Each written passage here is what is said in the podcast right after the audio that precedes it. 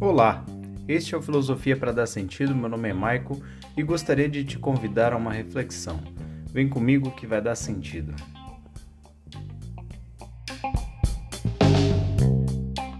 No Filosofia para Dar Sentido de hoje, eu gostaria de tratar de um tema que saltou meus olhos numa conversa com um amigo e fiquei com essa pergunta: quem é que faz a sua cabeça? Né? Eu vou trazer uma perspectiva diferente sobre essa ideia de fazer ou não fazer a cabeça.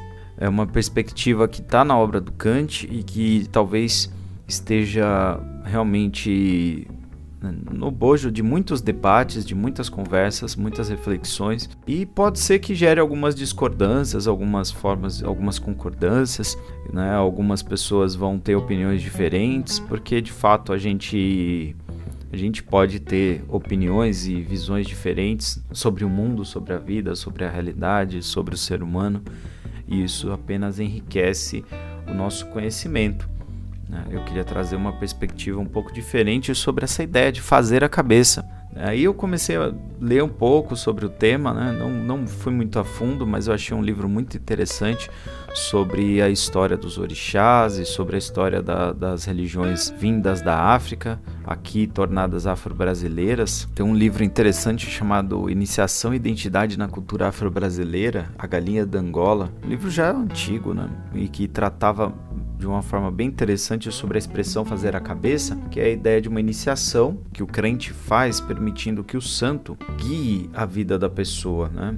Então, fazer a cabeça de fato era permitir que uma entidade, uma outra entidade fosse guia. E essa é uma questão muito ligada com Kant. Quando Kant, século, no século XVIII, né, ele morre no século XIX, mas a maior parte do seu trabalho acontece durante o século XVIII, ele está questionando a menoridade. Quando ele está falando de menoridade, ele está falando de um ser humano que não só permite, mas ele escolhe, ele aceita, ele, ele se deixa levar por uma entidade, por uma entidade cósmica que guia a vida dele como se fosse o adulto carregando a criança pela mão. Né? Então, é a ideia de. Ele, ele critica profundamente a ideia de que as pessoas não possam ter uma razão como guia, a própria razão como guia. E que se a razão ela é a mesma para todos, ela deveria levar a algumas conclusões mais ou menos parecidas, na sua maioria parecidas porque a razão ela é, seria compreensível a todos. Né? Então, sair da minoridade representaria, naquele contexto, quebrar as amarras da, de uma religião dominante, que era o cristianismo, e que estava, na visão dele, travando o desenvolvimento da Europa, travando o desenvolvimento da sociedade porque tinha uma série de preconceitos, porque tinha uma série de amarras para a ideia de desenvolvimento é curioso dizer que as pessoas desconfiem tanto das ciências e das razões e da racionalidade quando confiam tão cegamente nas religiões. Né? Porém, a gente sabe que a, a, confiabilidade das coisas ela, ela não passa apenas pelo exercício da razão, teria outros efeitos, teria a ideia do afeto, de, depende um pouco também de quem fala. Não é esse o nosso tema aqui, mas o Kant já estava é, com a sua com a sua, o seu programa filosófico ordenado um pouco para essa questão de é, enfrentar a, a guia externa, a ideia de que as pessoas teriam uma construção racional para se guiarem.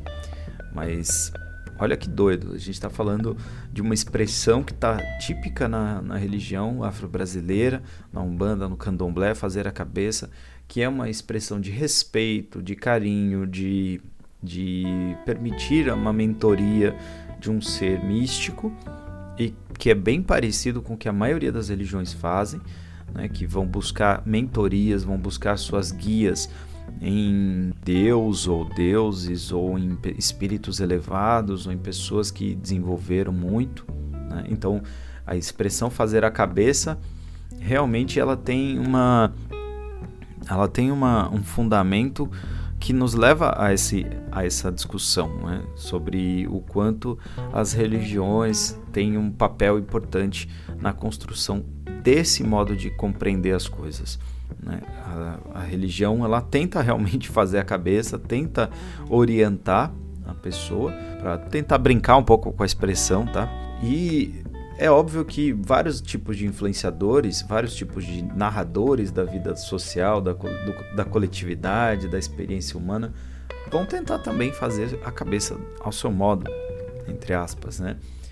E aí, quando você pesquisa, né, vai vendo a expressão fazer a cabeça, você encontra, por exemplo, a canção do Bezerra da Silva, né? Vou apertar, mas não vou acender agora.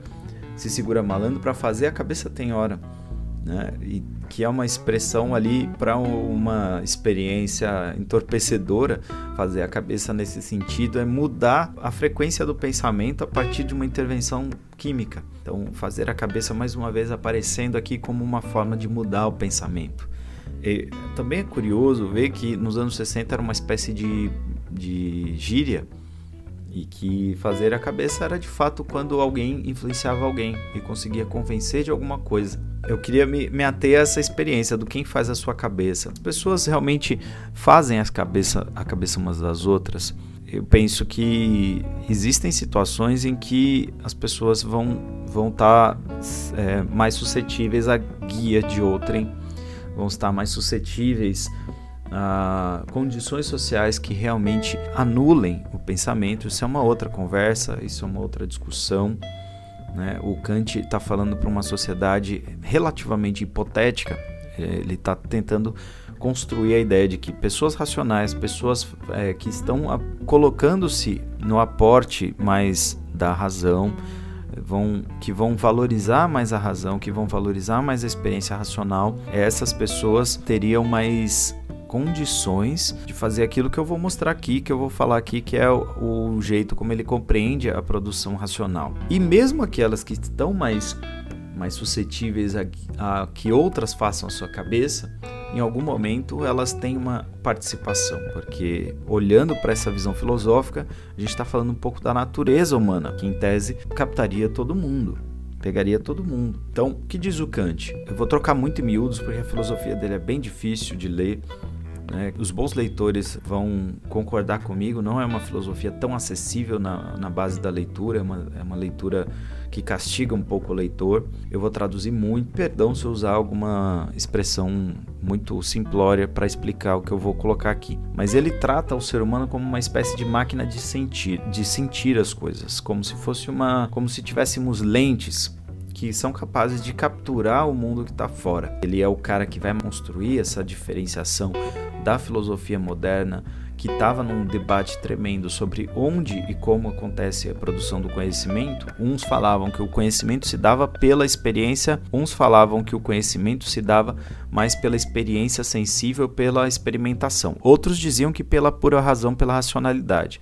E a gente costuma colocar alguns pensadores como ícones, né? O caso do Descartes, o caso do Jeremy Bentham, por exemplo, dois pensadores que vão ter visões bem diferentes de como se dá o conhecimento. E o Kant faz uma espécie de síntese dizendo: tem uma parte importante do nosso conhecimento que é a experiência sensível.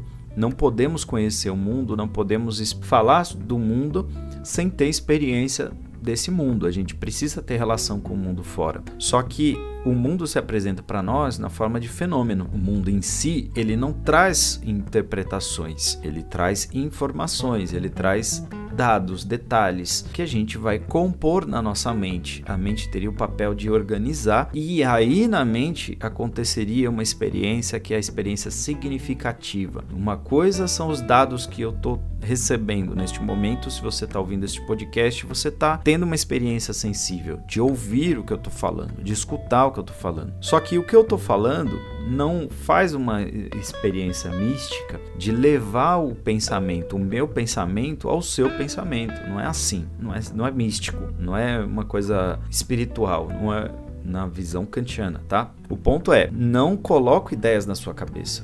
Eu não coloco ideias na sua cabeça. Neste momento, não estou colocando ideias na sua cabeça. Eu estou produzindo um fenômeno, gravando este podcast, gravando essa experiência, fazendo com que a experiência concreta seja sensível para você.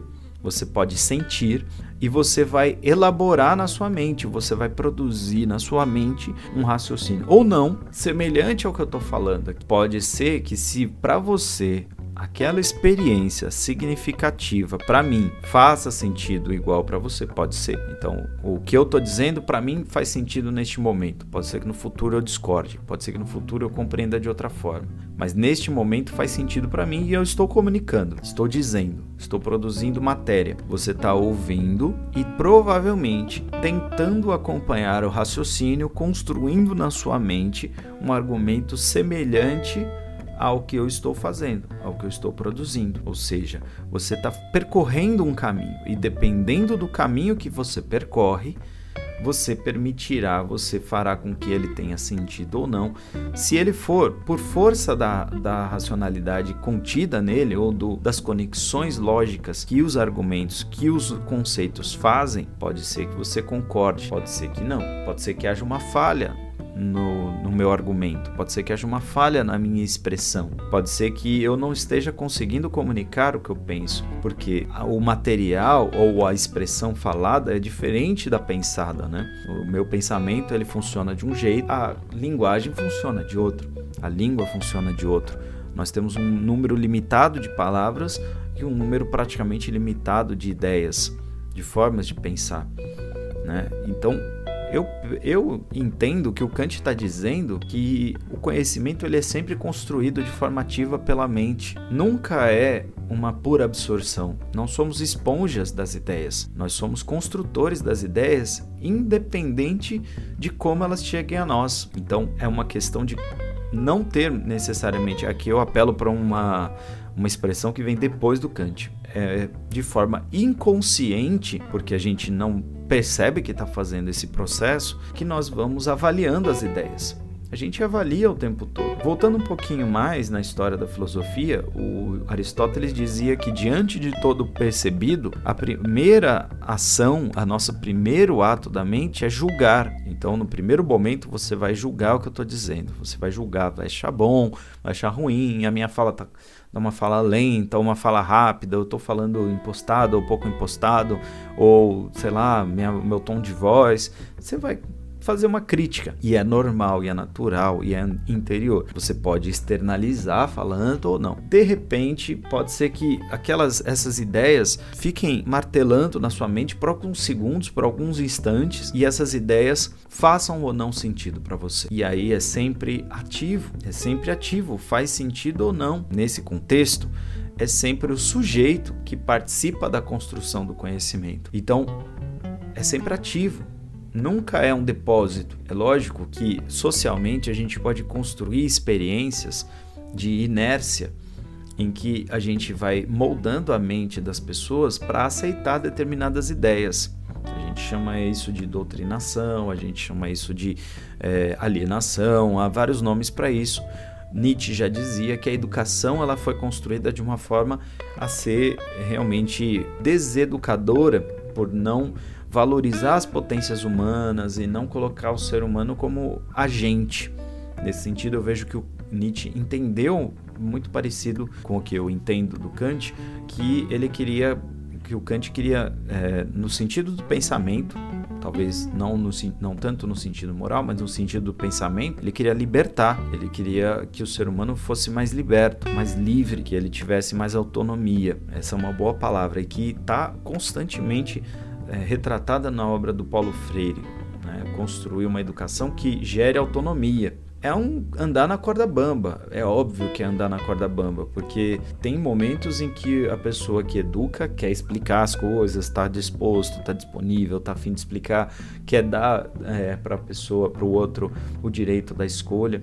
Mas tem momentos em que é mais fácil simplesmente dizer assim e ponto, né? É uma questão também de quanto a gente está refletindo sobre a nossa prática sobre o que a gente está fazendo. Né? O Walter Benjamin vai falar que é possível que haja uma comunicação, uma espécie de comunicação e de mídia que seja libertadora, que seja positiva, que construa boas ideias, que leve a sociedade a melhores condições de vida. Já o Adorno não tem muito é, esse olhar, ele é mais pessimista, ele acha que as mídias têm um papel massificante Né? E pelo costume, você vai criando, você vai acostumando, você vai repetindo, repetindo, repetindo, repetindo, repetindo. As pessoas vão aprendendo determinadas coisas, vão, vai virando orgânico e ela já não questiona mais. Ela aceita e praticamente já não questiona mais. Então, por meio da omissão, por meio da não experiência, né?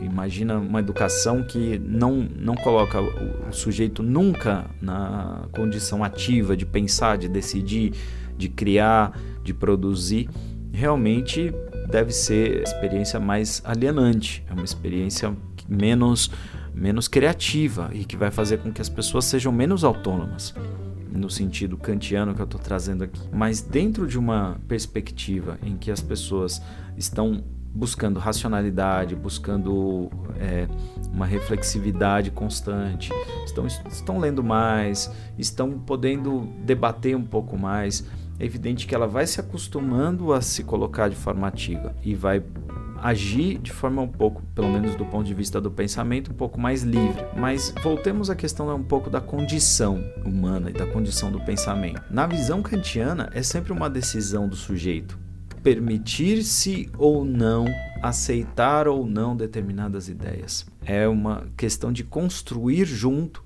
você não não captura, você não absorve ideias, não é assim que as coisas funcionam dentro de nós. A gente precisa fazer o percurso junto, o percurso interno. E, e é por isso que a, a batalha da significação não é uma batalha das conclusões, como diriam os lógicos, ela é uma batalha dos pressupostos. A gente tem que lutar para organizar bem os pressupostos, para organizar as, as afirmações de base. As afirmações de base seriam aquelas que costumam construir o edifício do conhecimento da pessoa, do raciocínio da pessoa, do sujeito, né? Então, vamos, vamos parar de falar difícil, né? Tentando construir um jeito mais, mais prático de falar. De modo geral, as pessoas tendem a querer jogar a culpa no outro, é mais fácil. Mais fácil dizer, o outro está me, me doutrinando, o outro está dizendo que eu, que eu é, vou fazer assim, eu vou fazer assado.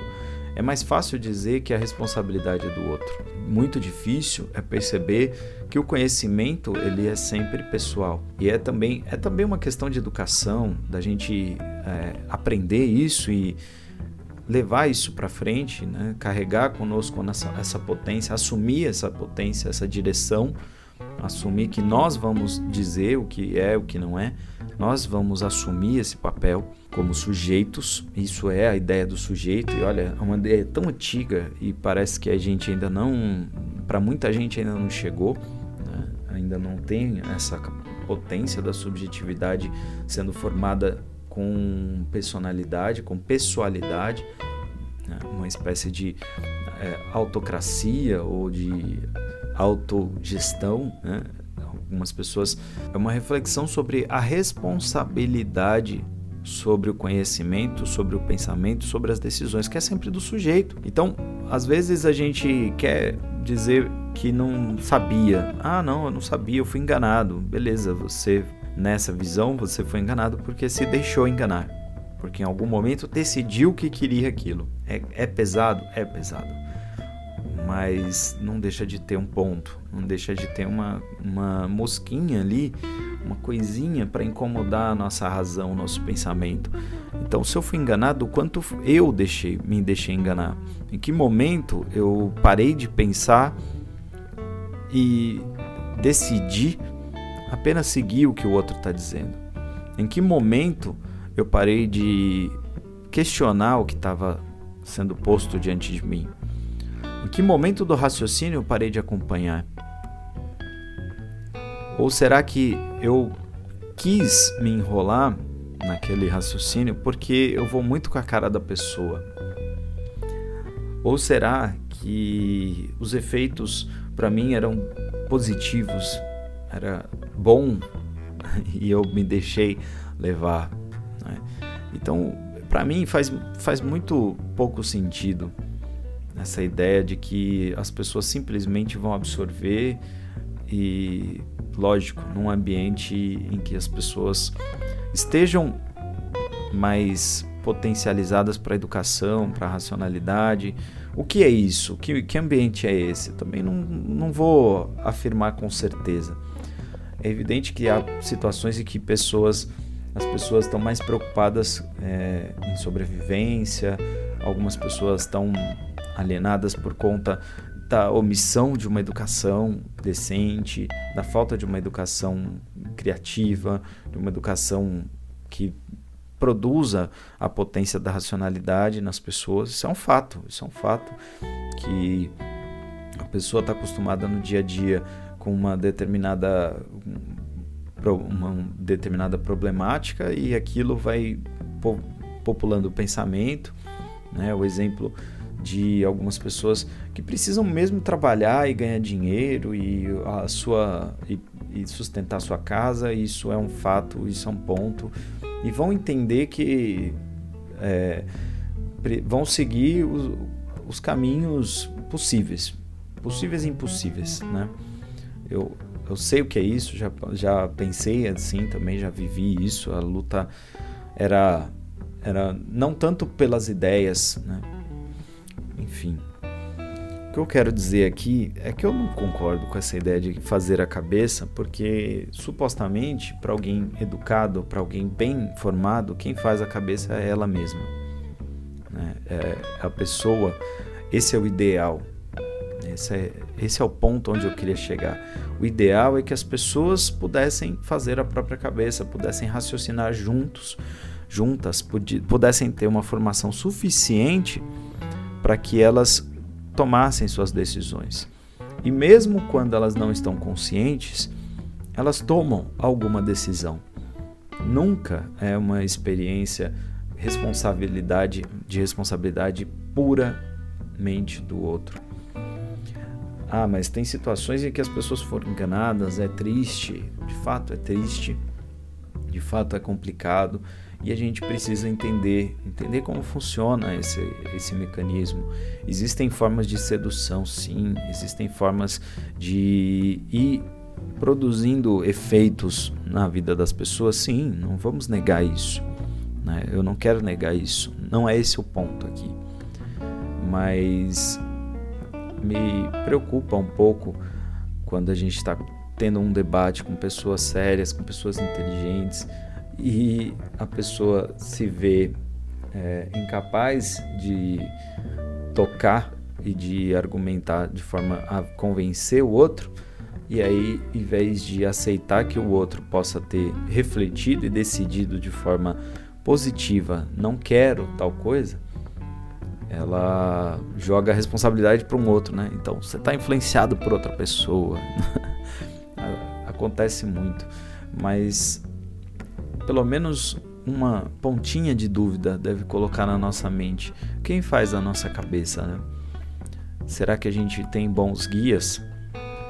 É, a pessoa que frequenta e que vive intensamente a sua religião afro-brasileira, no Umbanda, no Candomblé, provavelmente escolhe com amor o seu guia. Né? Uma, é um processo ativo, é um processo de percepção, de sensação e ativo. Pro, provavelmente o cristão que conhece profundamente Jesus Cristo, que pro, conhece profundamente algum místico, algum santo, algum guia, alguma pessoa que vai orientar suas, suas reflexões, um teólogo, né? talvez escolha ativamente, talvez escolha de forma muito clara, né? Do ponto de vista racional, quem são aqueles professores que te motivaram profundamente, que te marcaram profundamente? Você fez essas escolhas? Quem são as pessoas na sociedade que falam e você realmente pensa que faz sentido? E a pergunta mais importante é realmente você você reflete sobre o que essas pessoas estão dizendo, você concorda de fato, você participa de forma ativa da decisão sobre o que essas pessoas estão dizendo, se vai fazer ou não sentido para você. Né? Para o Kant, você estaria vivendo a maioridade racional se você atingisse esse grau, se você conseguir atingir esse grau de responsabilização, de autoconhecimento profundo, de reconhecimento de que você decidiu porque você quis, porque você compreende, porque você fez o percurso e sabe o significado daquilo. É lógico, A vida não é feita só disso. A vida tem muitas outras coisas, tem muitas outras formas de lidar com a realidade, mas a gente não pode abandonar a potência ativa dos sujeitos, né? a responsabilidade dos sujeitos, as escolhas que as pessoas fazem. E as pessoas precisam aprender a se responsabilizar pelo que pensam, pelo que dizem, pelo que comunicam, pelo que aceitam. Né? E isso está presente em tantas filosofias que seria até difícil numerar aqui. Vários pensadores, vários sociólogos, várias pessoas da literatura têm trazido isso à tona, até mesmo das religiões trazem isso à tona. E eu penso que a gente tem aí um debate interessante. Fez sentido para você?